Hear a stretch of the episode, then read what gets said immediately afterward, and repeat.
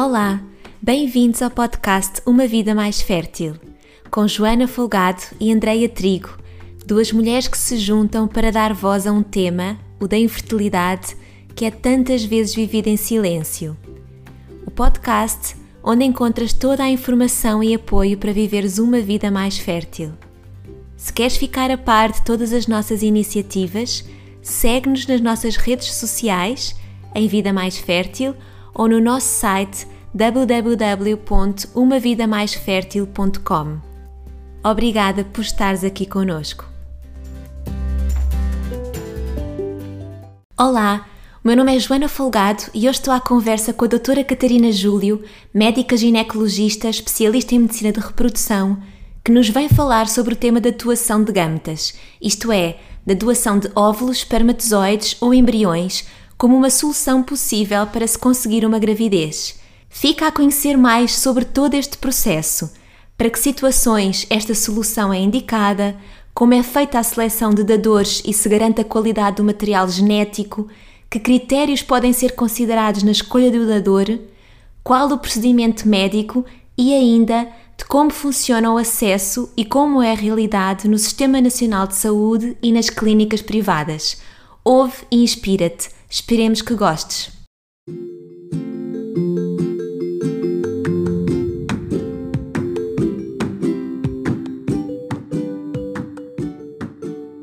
Olá, doutora Catarina, muito obrigada por ter aceito aqui o convite de estar hoje aqui conosco. Nós, na Vida Mais Fértil, decidimos este mês dedicar ao tema da doação de gametas. Se já a infertilidade é um tema tabu, a doação de gametas ainda é mais mas é um tema que interessa a muitas pessoas que estão nesta jornada e que mantêm vivo o sonho de, de terem um filho e de, de conseguirem através de uma gravidez. É um tema vasto, porque encerra em si várias realidades distintas, não é? Estamos, temos aqui a doação de óvulos, doação de esperma, até a doação de embriões, e vamos tentar aqui na nossa conversa poder abarcar todas estas realidades. Eu é que agradeço o convite, acho realmente que é um assunto muito importante ser falado, exatamente para ser desmistificado e deixar de ser um assunto tabu, porque é um problema como qualquer outro. Exatamente. Então eu começava assim com uma pergunta muito, muito direta que é em que situações é que esta solução é indicada? Para que tipo de situações e quem é que pode aceder? É, é diferente consoante a doação que estamos a falar. Na doação de ovócitos, é sobretudo quando existe uma insuficiência ovárica eh, prematura ou não, consoante a idade da mulher, mas no fundo é quando existe já uma inexistência de ovócitos, quer em quantidade, mas também às vezes em termos de qualidade, para permitir que seja feito um tratamento de fertilização in vitro com a utilização de ovos próprios, portanto, sobretudo mulheres mais velhas, com mais de 40 anos, mas também muitas vezes mulheres com menopausa precoce. É também uma opção quando existe doença genética, portanto, em que uh, a mulher, neste caso, tem uma doença genética e que impossibilite uh, haver uma, uma gravidez, ou em situações mais raras, portanto, em que possa haver alguma uh, tratamentos prévios em que não resultaram, sem haver propriamente uma falta de de razão e que se possa também ponderar haver uma doação de ovócitos. Na doação de esperma temos mais indicações, portanto temos o casal heterossexual em que existe uma azoospermia, ou seja, uma ausência de espermatozoides masculinos, mas também os novos beneficiários destas técnicas de PMA, quer os projetos monoparentais, portanto uma mulher que tem um projeto de maternidade e que não tem companheiro e portanto vai precisar sempre também de uma doação de esperma, ou casais heterossexuais do sexo feminino, em que também vamos precisar do recurso à doação de, de esperma. A doação de embriões acaba por uh, resultar para todas estas situações, portanto, quer para causas femininas, quer para quando existe necessidade de doação de, de esperma. Estamos a falar aqui de, de, de muitas realidades. E eu diria que assim a pergunta que se levanta para pessoas que estão a considerar esta, esta hipótese tem a ver com o GAMTA em si. Saber como é que é feita esta seleção dos dadores, que tipo de, de rastreios, análises é que são feitos para garantir a qualidade dos óvulos, dos espermatozoides. Que informação é que a doutora nos pode dar em relação a isto? Os exames não são iguais para os dadores de gametas femininos ou de gametas masculinos. E pode variar consoante o local onde é feita essa doação. Portanto, no Sistema Nacional de Saúde são feitos uns exames e muitas vezes em clínicas privadas são feitos exames adicionais, portanto, que não são obrigatórios. Em relação aos gametas femininos, em Portugal, uma dadora tem que ter menos de 35 anos e faz sempre um estudo genético um, em que avaliamos o cariotipo, portanto, o arranjo dos cromossomas, se existe alguma alteração genética a esse nível, se existe uma permutação do X frágil, portanto, que é uma doença, uma, que a dadora não terá doença, mas que a descendência poderia vir a ter doença, nomeadamente a fase mental, e também a fibrose quística, que é, é uma doença autossómica recessiva, ou seja, é preciso que quer o dador materno vá, quer o dador uh, paterno do, dos gametas tenha a mutação para que exista a doença. Existem múltiplas doenças uh, na natureza, mas algumas são mais frequentes que outras. E em Portugal a fibrose quística é das mais prevalentes e daí que seja geralmente feito pelo menos esse teste. Algumas clínicas privadas fazem também uh, este teste a várias outras mutações, portanto, a saber se a dadora é portadora dessas eh, mutações, portanto, desses genes das doenças autossómicas recessivas, de forma a que a receptora possa testar parceiro e minimizar a hipótese de haver essas doenças. Em termos do Sistema Nacional de Saúde, é só feita a avaliação da fibrose quística. E além destes exames, é claro que é feita uma história detalhada, saber se existe antecedentes de doenças, quer da própria, quer da família, se o exame físico e exames complementares diagnóstico de rotinas, igual a quando se vai engravidar, eh, se tem alguma alteração, não só para a proteção da receptora, mas também da própria dadora, ter a certeza que está tudo bem antes de poder fazer a, a doação. Os eh, dadores de gametas masculinos fazem também esta história, saber se existe doença física ou também psicológica, fazem sempre uma avaliação psicológica para ter a certeza que são candidatos a, a dadores, e é feito também um estudo genético com a avaliação do cariotipo e da fibrose quística e às vezes também doenças sexualmente transmissíveis, mas pelo menos HIVs, hepatite B, hepatite C e sífilis, quer os dadores eh, de gametas femininos, quer os dadores de gametas masculinos, fazem sempre essa avaliação. Em relação à idade, os homens têm que ter sempre menos de 40 anos, Pronto, e as mulheres, como eu já tinha dito, menos de 35 anos, sendo que, por exemplo, na clínica onde eu trabalho, as mulheres têm menos de 30 anos, porque as taxas de sucesso estão dependentes da idade, maioritariamente dos ovócitos, e, portanto, numa tentativa de otimizar, eh, há uma diminuição de, da idade das dadoras. Assim, de uma forma geral, as pessoas que recorrem a esta solução podem estar tranquilas em relação à qualidade dos gametas e, e, ao desenvolvimento de doenças eh, a futuro? É seguro? Eu considero que é seguro dentro da, daquilo que é a natureza. Nós também não sabemos que doenças vamos ter daqui a 20 anos.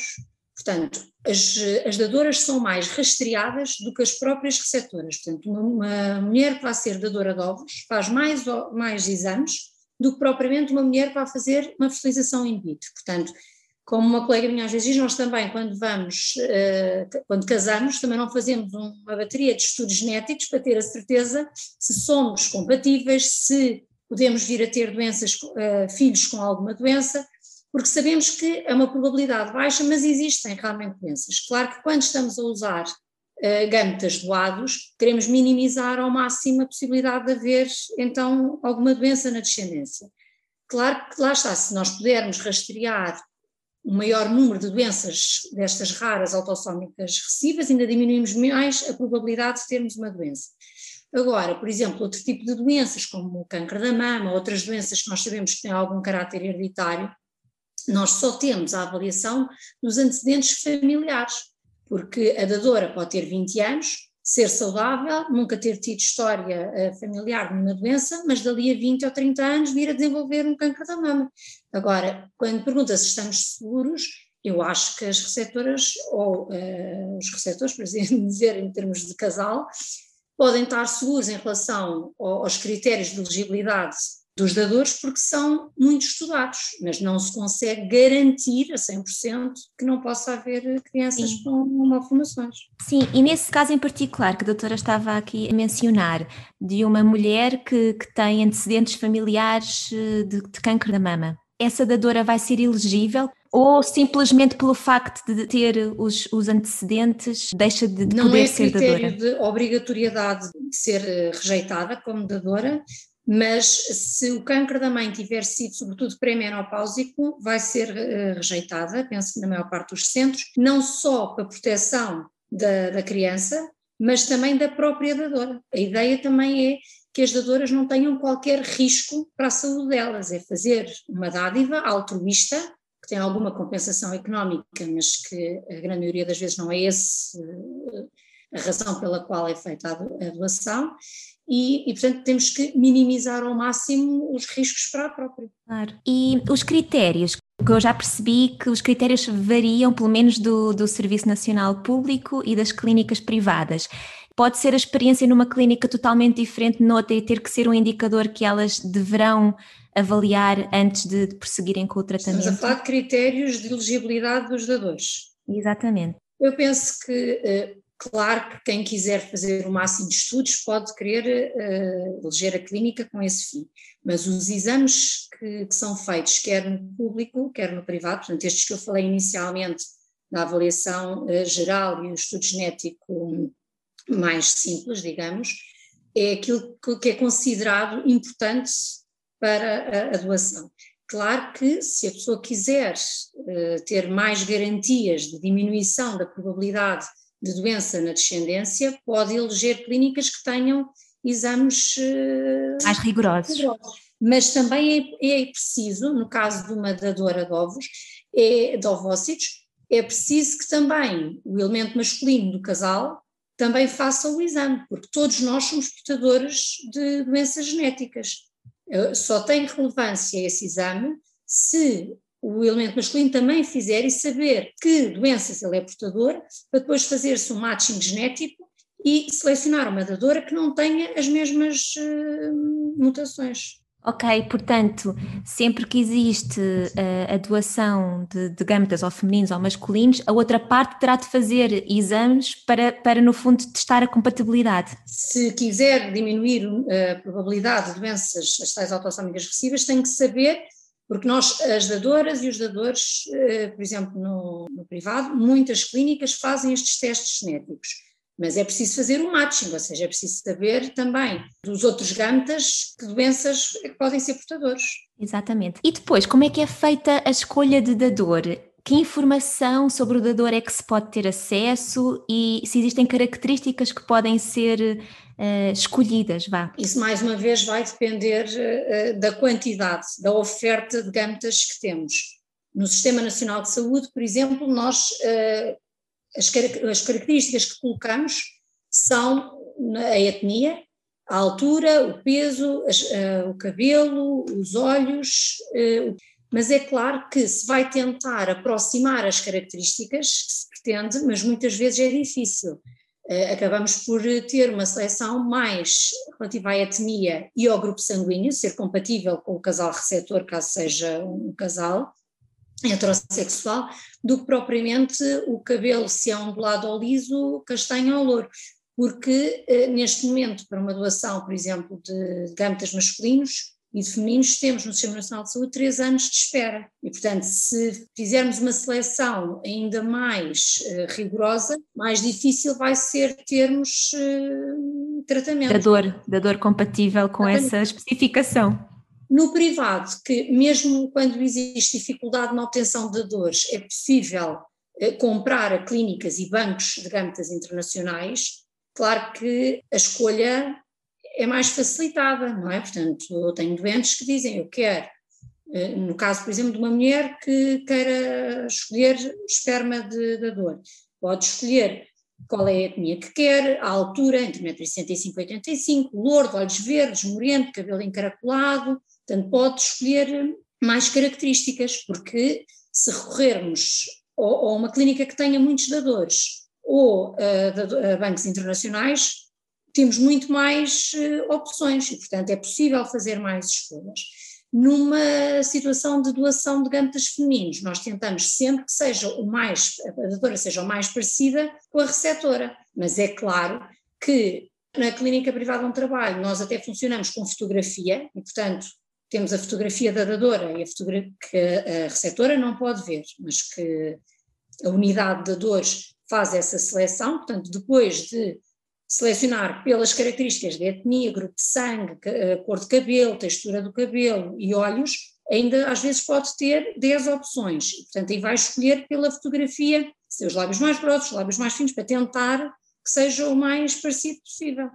Ok, portanto, a receptor pode escolher, mas pelo que eu percebo são características eh, de fisionomia e grupo de sangue eventualmente também seja uma validação que, que é feita. Sim. Há mais algumas variáveis, para além da etnia e da fisionomia, que possam ser uh, escolhidas, no fundo? Poder pode.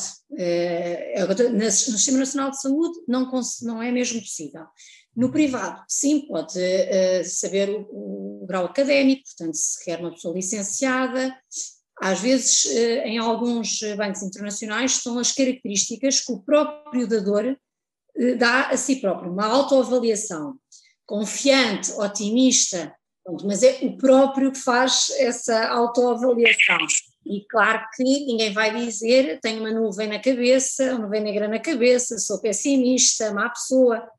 Até porque. Pois, não deve ser essa a venda, não. Não, é, mas um, uma pessoa que é, que é dador de gantas, em última análise, será sempre uma pessoa que é altruísta e preocupada, com, de alguma forma, com o mundo que o rodeia.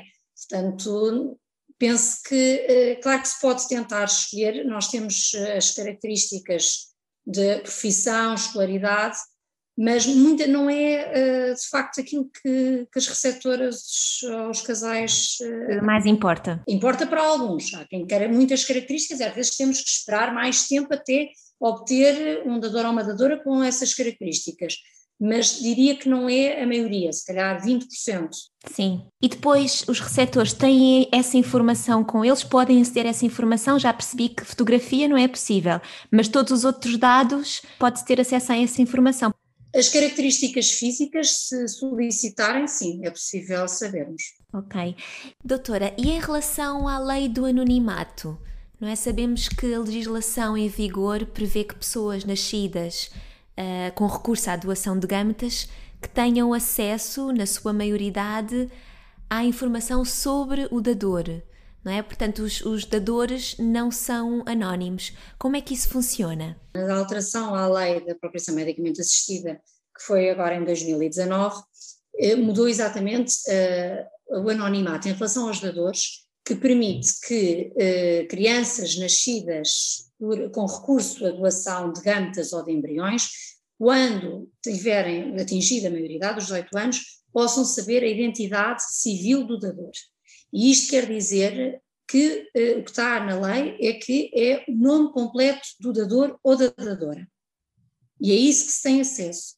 É claro que hoje em dia, uh, até por uma questão de facilidade de obtenção de dados, pode-se, com o nome completo, consegue-se muitas vezes chegar à pessoa. Mas o dador não é obrigado a conhecer a criança nascida com recurso à sua doação de gametas. Uhum. Portanto, uh, o jovem adulto tem direito a saber que nasceu fruto de uma doação do José Manuel Pinto Magalhães Bastos, por exemplo, mas não quer dizer que possa conhecer uh, o dador.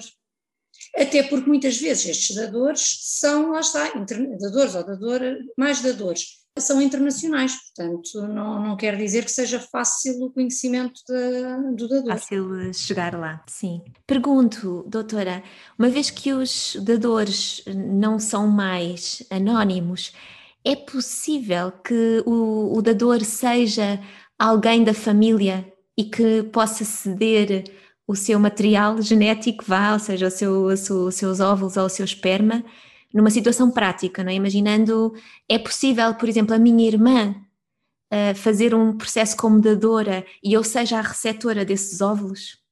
Não, em Portugal não, pode nos Estados Unidos, eh, no Reino Unido e alguns países do norte da Europa. Em Portugal a doação é anónima. só o, a criança gerada é que quando faz 18 anos pode saber a identidade civil do dador, os próprios pais não podem saber nada. Muito bem, portanto, há países onde isso é possível fazer, mas em Portugal não. Em Portugal não, o que é uma pena, porque eh, para muitas pessoas que acham que a doação não é uma opção, se fosse com gametas da irmã, que são praticamente, eh, pronto, têm uma grande correspondência, poderia ser uma opção. Doutora, e falando então agora mais do processo em si, se calhar dividíamos mesmo em, em naquilo que é o processo de doação de óvulos e de esperma, porque o processo é, é diferente, mas se nos pudesse falar sobre isso. Vamos imaginar então que estamos na situação de uma doação de óvulos, como é que se inicia o processo, que procedimentos acontecem? Pela parte da receptora? Da receptora, sim. Vamos imaginar, tenho uma mulher de 45 anos que eh, em consulta decide que quer uma doação de ovócitos. Portanto, nessa altura é feito o pedido uh, ao banco público ou privado dos ovócitos, o tempo que vai durar a obtenção dos mesmos é variável, como já falámos, a mulher tem que fazer todas as rotinas pré-concepcionais, ou seja, igual a qualquer mulher que pretenda engravidar, quer a nível analítico, quer a nível de ecografia, rastreio do câncer da mama e do colo do útero, consoante a idade eh, da mulher, e o, o, imaginemos que estamos a falar de um casal heterossexual, portanto, e o elemento masculino fará os mesmos exames igual a uma fertilização in vitro com utilização de ovos próprios, portanto, que no fundo são as análises com as serologias que são obrigatórias em Portugal e uma avaliação espermática, portanto, feito um, um espermograma. Quando temos os, eh, os ovos, a dadora, podemos utilizar os ovos a fresco ou os ovos eh, congelados, na maioria das vezes acaba por se utilizar, por uma questão de facilidade, ovos uh, congelados. Portanto, quando temos a obtenção, a dadora uh, ideal, é feita, portanto, a ICSI, portanto, a fertilização in vitro com microinjeção dos ovos uh, da dadora com o esperma do, do, do parceiro, temos a obtenção dos embriões e a transferência dos embriões para a receptora. Portanto, nesse caso, é feita uma preparação do endométrio, como é feito por uma transferência de embrião numa situação de FIV ou de ICSI, não é? É igual a uma transferência de embriões congelados, portanto, podemos fazer com, com os diferentes protocolos que existem para esses tratamentos. Portanto, pode ser, se for com o embrião já congelado, fazer uh, em ciclo natural, portanto, avaliar quando é que a mulher tem o pico de LH, portanto, quando é que ovularia, quando é que teria uma gravidez uh, natural e fazer a transferência então nessa altura, ou fazer uma preparação endometrial com terapêutica de substituição, portanto, faz uns comprimidos mais ou menos durante 10, 13 dias, faz uma ecografia para avaliação do endométrio, quer da espessura, quer da morfologia do endométrio, portanto, a parte dentro do útero onde se faz a, a transferência do embrião, e quando está perfeito, inicia a progesterona, neste caso, os dias antes que for o dia do embrião. Portanto, normalmente na doação faz-se praticamente só com transferência de embriões em estadio do blastocisto, e portanto normalmente inicia-se a progesterona e cinco dias depois é feita a transferência do embrião. Portanto, para a receptora é muito simples. Portanto, não, no máximo terá que fazer uma injeção, se nós fizermos algum protocolo com um agonista, às vezes acontece em mulheres mais velhas ou com endometriose, mas isso é determinado pelo médico que, que segue. Que acompanha. Exatamente qual é o protocolo que quer utilizar. E é, e é apenas isto. E, e, em relação à utilização dos óvulos frescos ou congelados, que indicações a favor ou a desfavor existe cada uma destas opções? Congelamento dos ovócitos e o descongelamento pode haver uma perda até 15% do, dos ovócitos. Portanto, quando os ovócitos são uh, criopreservados, portanto, congelados, só quando, já são, quando são maduros é que são uh, criopreservados. Portanto, supostamente sempre ovócitos com boa qualidade que nos permitem fazer o tratamento. Quando fazemos o descongelamento destes ovócitos, podemos ter uma perda destes ovócitos até 15%. Portanto, em termos de rentabilidade de, dessa doação, o congelarmos pode nos fazer perder uh, ovócitos e com isso também perder a quantidade de embriões que possam surgir daí.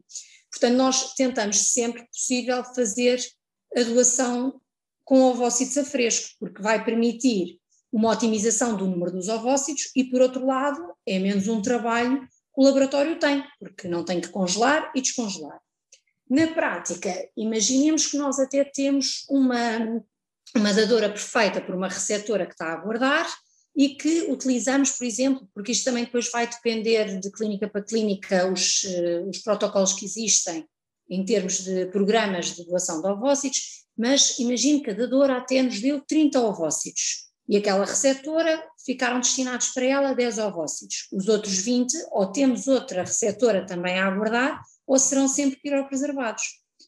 Por exemplo, para doentes internacionais, portanto, que, faz, que vivem fora de Portugal e que pretendem fazer uma doação de ovócitos. A fresco é mais difícil porque temos menos maleabilidade de datas.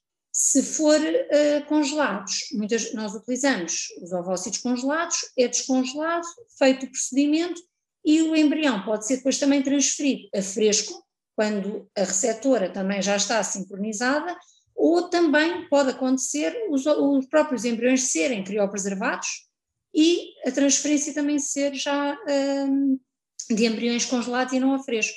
Quando se opta por ovocitos eh, a fresco, significa que os ciclos têm que estar de alguma forma coordenados, imagino eu, é? entre a receptora e a dadora, para que no determinado momento seja possível fazer a transferência. Como é que se faz isto? Isso é possível. Isso, o exemplo que está a dar é quando nós utilizamos óvulos a fresco e fazemos também a transferência do embrião a fresco. Uhum. Os ovócitos podem ser a fresco e congelados, mas o próprio embrião obtido pode também ser a transferência a fresco ou congelado.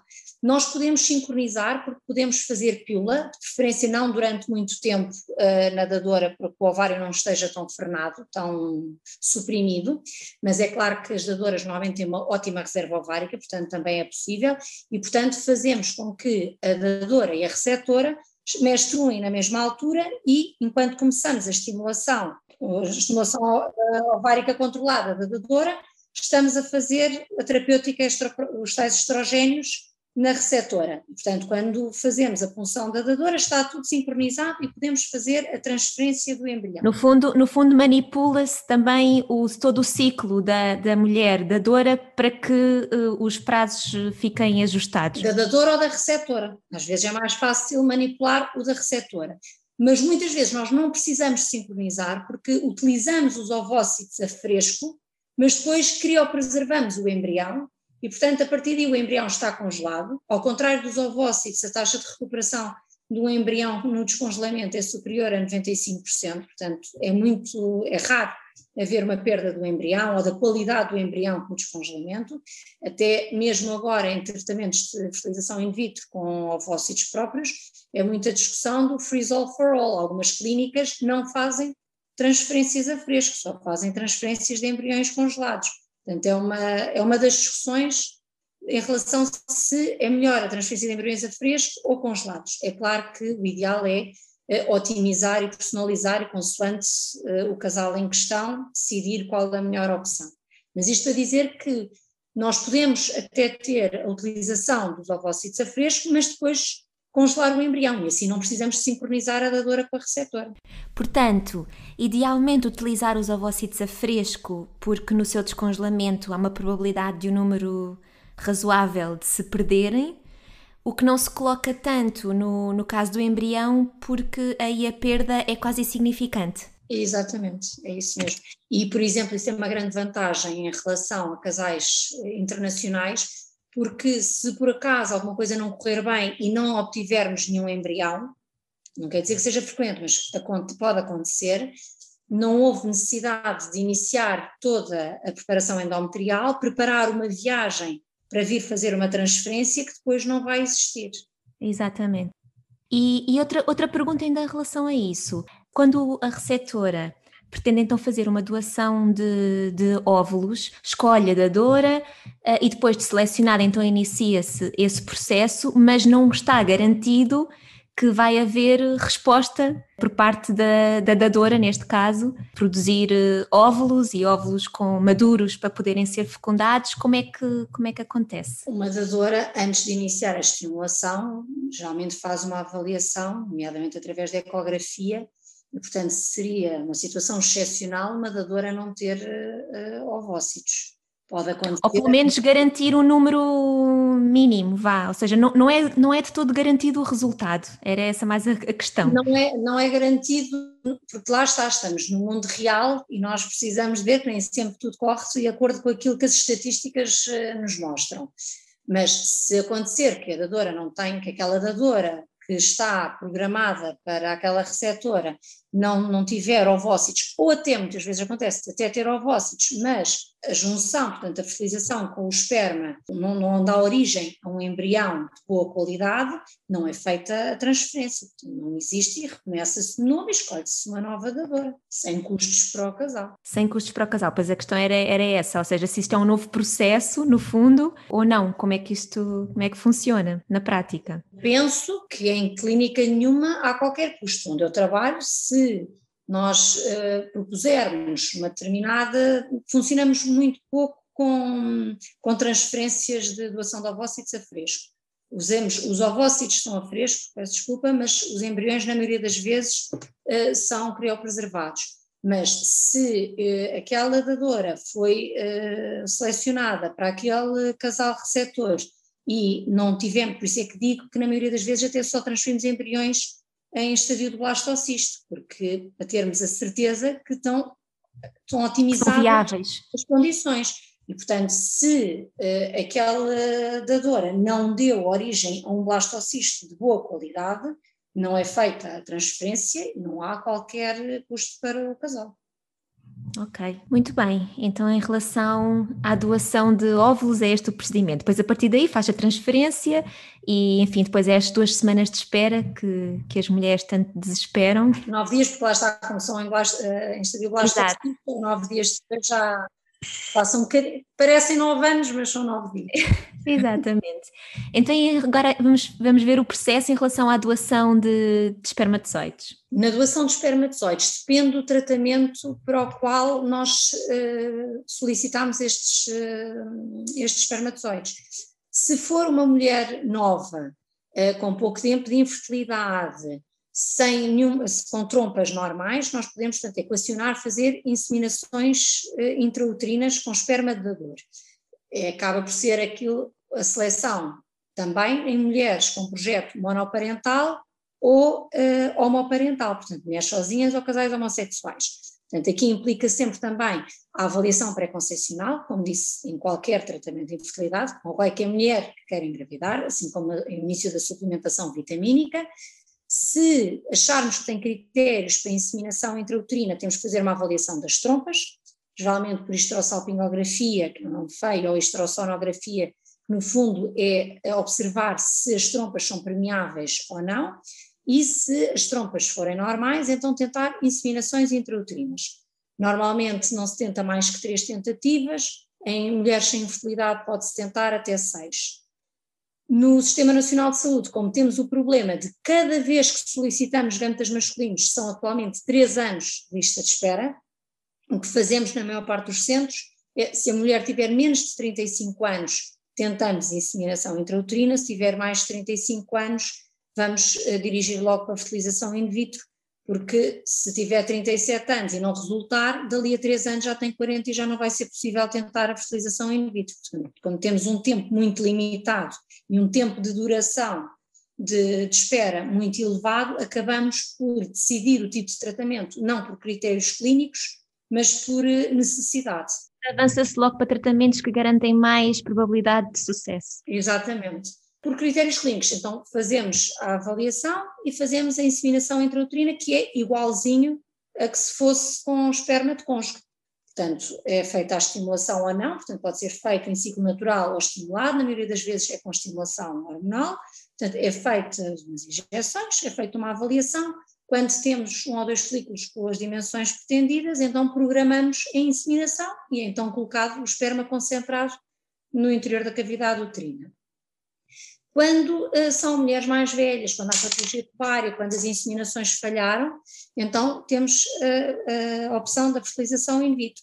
Aí é igual também a como se fosse uma fertilização in vitro no contexto de gametas próprios. Portanto, é feita a estimulação uh, hormonal, as avaliações analíticas e ecográficas consoante o protocolo da instituição.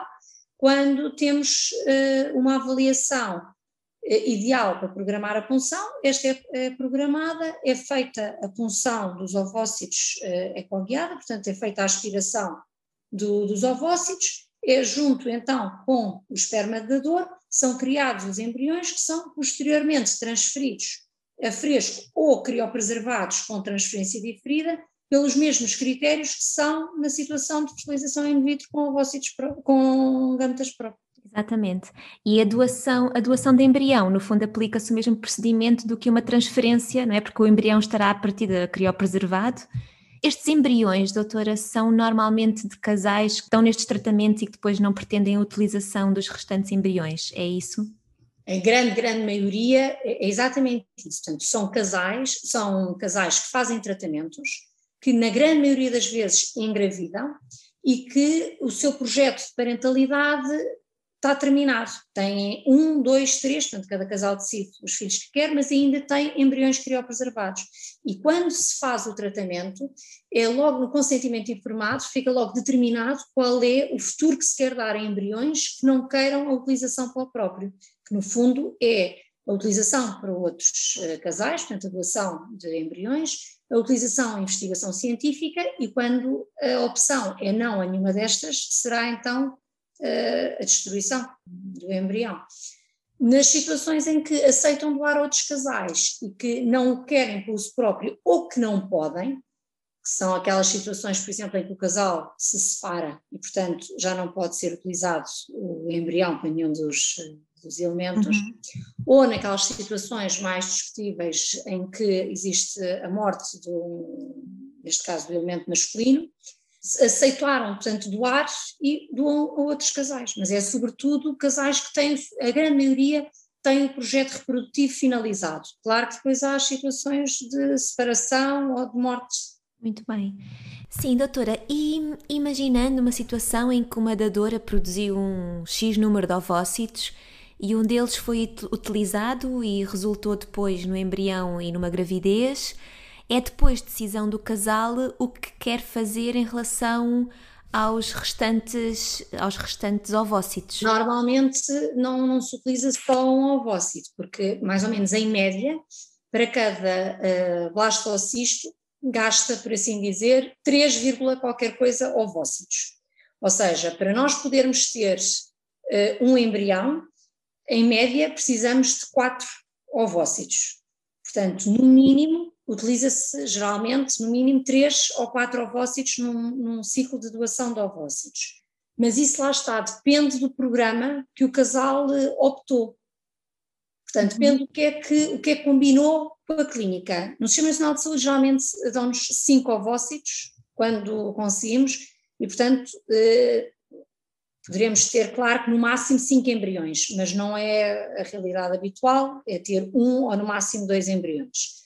No privado, se conseguimos utilizar 10 ovócitos, nós utilizamos naquela fecundação, usamos os ovócitos todos que estavam determinados, porque os outros podem ser utilizados para outro casal. É claro que o casal eh, ou a mulher receptora pode decidir que quer guardar todos os ovócitos daquela dadora, normalmente com fins de ter outros filhos com a mesma genética. É, mas ovócitos não é muito habitual isso acontecer, acontece mais uh, com esperma, em que uh, são guardadas várias palhetas daquele dador e que, se engravidou, mantém o pagamento uh, anual da, da manutenção desse, dessas palhetas de esperma e que, se não engravidou, não mantém daquele, normalmente quando não engravida com uma doação de esperma, tentamos mudar o dador.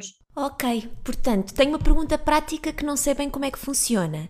Quando se contrata então um serviço pelo privado e se paga um determinado valor, estão incluídos X número de ovócitos ou estão incluídos todos aqueles que forem gerados nesse ciclo pela dadora? É nisso que eu estava a que vai depender da clínica e dentro de cada clínica existem vários, digamos, pacotes. Por exemplo, na clínica onde eu trabalho, até existe uh, duas formas de, de obtenção do, dos embriões. Uh, o casal pode, ou a mulher pode decidir pelo programa de embriões garantidos, e então uh, fica ao cuidado da clínica saber quantos ovócitos usa ou não usa para ter garantia de ter um embrião, dois embriões, quatro embriões ou seis embriões, e tudo claro que tem uh, custos, ou pode selecionar, mas claro que pode ser um programa de um embrião garantido e até obter dois. Portanto, uhum. a clínica garante um, mas podemos sempre ter mais, menos é que nunca. Sim. Ou pode optar pelos óvulos garantidos, que normalmente são 8 a 10 óvulos, e depois isto pode vir a dar um, dois, três, quatro embriões. E o casal, consoante os determinados valores e determinadas taxas de sucesso, vai decidir o que é que quer. Outras clínicas, e mesmo na minha, se a pessoa disser, mas eu quero ficar com todos os ovos daquela dadora, pode-se ver isso, e há de haver orçamentos personalizados para cada situação. No fundo, no privado pode-se. Uh... Ajustar mediante determinados preços. Exatamente, mas é claro que uma doação de ovócitos tem no mínimo sempre 50% de taxa de sucesso. A maioria de, dos casais não quer ter, ou das mulheres não vai querer ter 30 ovócitos daquela dadora, porque na maioria das vezes não vai precisar de, desses todos e não vai querer pagar por tantos ovócitos quando se calhar não vai necessitar. Por isso é que eu digo que isso acontece mais com a esperma, porque até porque o valor é mais, uh, é mais barato. Sim. Então, e, e, falando desse processo no Serviço Nacional de Saúde, como é que funciona? No Sistema Nacional de Saúde, uh, nós fazemos o pedido ao Banco Público de Gantas, que é sediado no Centro Hospitalar do Norte, em que colocamos as tais características do número do utente e as características físicas da mulher ou do casal uh, receptor. É gerido por lá a quantidade de dadores que são, as dádivas podem ser do próprio Centro Hospitalar do Norte, ou de Coimbra ou de Lisboa. São lá uh, organizado todo o processo de doação e quando uh, o casal que pedir os, os gantas, imaginemos de, de esperma, de doação de esperma, chegou a vez deles, é enviado uma informação ao centro público a dizer uh, o casal o processo tal e tal já tem uh, dador atribuído. E a partir daí o centro público contacta uh, o casal e, ou a mulher e pergunta se ainda estão interessados. Para ter ideia, uma ideia, em 2020, 2021, dos, desde janeiro de 2018, a maternidade Alfredo Costa fez 140 pedidos. Destes, entre o ano passado e o início deste ano, obtivemos 13 respostas. Tínhamos 13 uh, gantas, masculinos e, mas, e, femininos. Dos que pretenderam, portanto, dos uh, pedidos de gantas, seis, quando contactámos, já tinham desistido, na maioria das vezes porque já tinham feito no tratamento no privado e, portanto, já, já não quiseram. Seis mantiveram-se interessados e seguiram para tratamento e uma, é, a mulher já tinha 40 anos e, portanto, já não era, era para uma doação de e, portanto, já não era elegível para fazer pelos critérios de financiamento. Portanto, na prática, na, na, em termos públicos, na material Alfredo da Costa, nós fizemos nove tratamentos uh, entre 2018 e 2020. Pois. Portanto, a, a, idade elegível é a mesma que se aplica para os tratamentos de primeira e segunda linha, é isso? Exatamente, é igualzinho. É igualzinho, portanto, até aos 40 daria para poderem fazer uh, um de primeira ou de segunda linha, mas tem que ser com, considerando o tempo de espera que normalmente esses processos envolvem, não é? Portanto, se estamos a falar de 3 anos, só com idades por volta dos 36 é que ainda seria possível ter a esperança de, de ter um serviço pelo, pelo, Serviço Nacional de Saúde. Sim, no caso de doação de esperma pode ser um bocadinho mais, porque como é possível inseminações até aos 42 anos é exclusiva, portanto podemos até aos 38 mais fazer o pedido do, dos gantos. Muito bem. E doutora, bem, primeiro perguntar se há algum tema que a gente não tivesse aqui falado e que a doutora acha que, que, que, são questões normalmente levantadas pelos casais e pelas mulheres que a procuram e que estão nesta situação e que seja relevante falarmos aqui? Não, a única coisa é realmente que eh, a doação de embriões que nós falamos é realmente uma opção que muitas vezes não é uh, tida pelos casais. Muitas vezes que até desconhecem essa opção e que pode não ser a opção de primeira escolha, quando existe apenas a falta de ovócitos ou a falta de, de esperma, mas que, uh, então, no contexto do Sistema Nacional de Saúde, e pelas limitações do tempo de espera, que não tem a ver com uh, problemas do Sistema Nacional de Saúde, nem com uh, espera, nem com nada, tem a ver mesmo com a falta de dadores, e isso é uma coisa que tem a ver só com as pessoas, portanto, a forma de resolver o tempo de espera passa só por haver mais dadores uh, a doar, e, portanto, enquanto isso não for resolvido, já houve campanhas de comunicação e tudo, mas realmente tem um impacto, eh, tiveram um impacto relativamente pequeno, pode ter tido um impacto bom em termos do aumento do número de dádivas, mas ficou muito aquém das necessidades. E, portanto, é como uh, estava a dizer, uma mulher com 37 anos é muito pouco provável que consiga uh, ainda fazer um tratamento com doação de ovócitos, assim como para doação de esperma, se a mulher também já, porque até pode fazer até aos 42 anos para, hum, inseminações intrauterinas, mas a taxa de sucesso também sabemos que é muito reduzida. E aí a doação de embriões acaba por ter uma importância por ter um tempo de espera relativamente curto. Portanto, é mesmo o tempo para técnicas de PMA de segunda linha e a partir daí é a existência de embriões disponíveis que vai depender de cada, de cada centro. E nesse caso, não é garantido que o homem e a mulher que deram origem a esse embrião tenham passado por todos esses testes que, que falámos de início na nossa conversa para, para serem elegíveis como dadores. Como é que se garante nesse caso a qualidade? Não, não fazem os mesmos exames, fazem apenas as avaliações igual a que lá está. Eles fizeram um tratamento como se fosse uma fertilização in vitro com gametas próprios. Portanto, fazem só apenas esses exames. Em, em algumas, cariotipo muitas vezes tem, mas não é obrigatório que tenha. Tudo, o género da fibrose quística não, não terão a avaliação de ter a alteração. Mas temos muitas vezes a garantia de que tem um filho eh, vivo saudável. Uhum. Portanto, não temos as mesmas avaliações, mas temos aquilo que a maior parte dos casais também, quando têm filhos, não faz testes genéticos. Certo. Então, tem, mesmo assim, tem mais do que a população em geral quando. Quando engravida naturalmente. Quando programa uma gravidez, nós não vamos avaliar o cariotipo uh, do, do marido, não vamos uh, estudar se tem alguma doença genética e descobrir que temos uma doença, que até temos a mesma mutação e depois não desistimos. Claro que aí podemos fazer teste genético uh, pré-implantacional, mas não obrigatoriamente. Sim, sim, portanto pode ser de facto uma, uma solução viável para muitas, para muitas pessoas.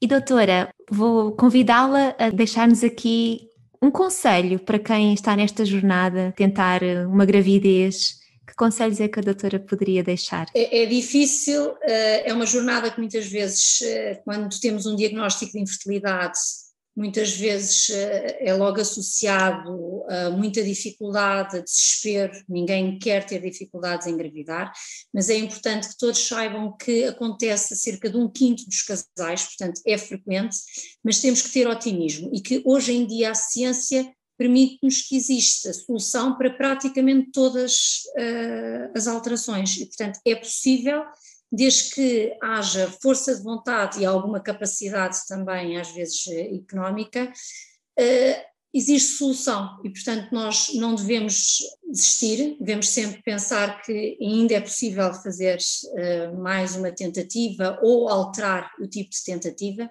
e, portanto, manter sempre algum otimismo e pensar que no fim desta jornada vamos ser compensados porque se não acreditarmos nisso vai ser sempre muito mais difícil de, de fazer esta caminhada. Por outro lado, queria mesmo uh, alertar que, sobretudo para a doação de ovócitos, a grande maioria das razões de ser necessário é pelo adiamento da idade do primeiro filho, da, da idade da mulher. Portanto, nós não devemos adiar sempre possível o projeto parental, porque pode pôr em risco a possibilidade de ser mãe ou pelo menos de ser mãe com, os, com a nossa própria genética. E, portanto, devemos tentar não adiar e, se não for possível não adiar, pensar então numa preservação de ovócitos. Poder, eh, de poder congelar, congelar os óvulos, não é? Em idade mais, mais jovem. Exatamente.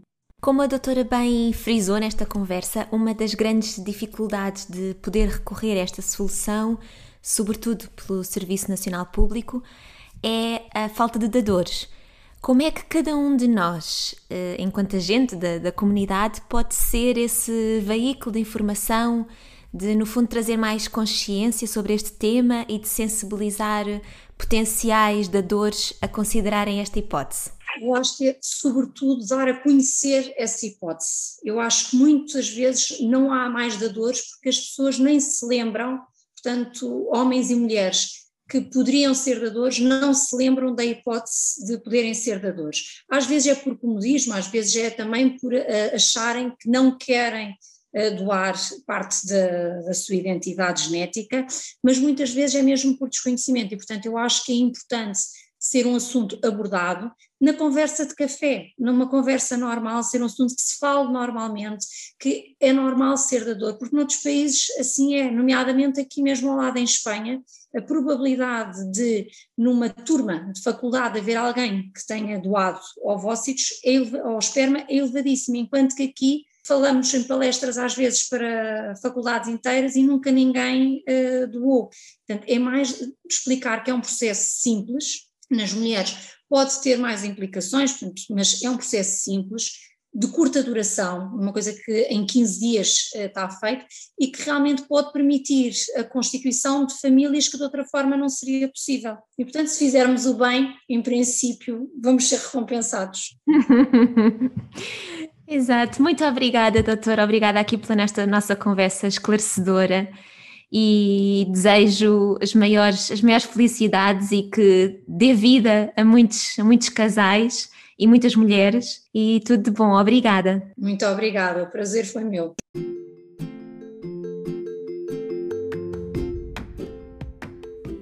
E por hoje é tudo.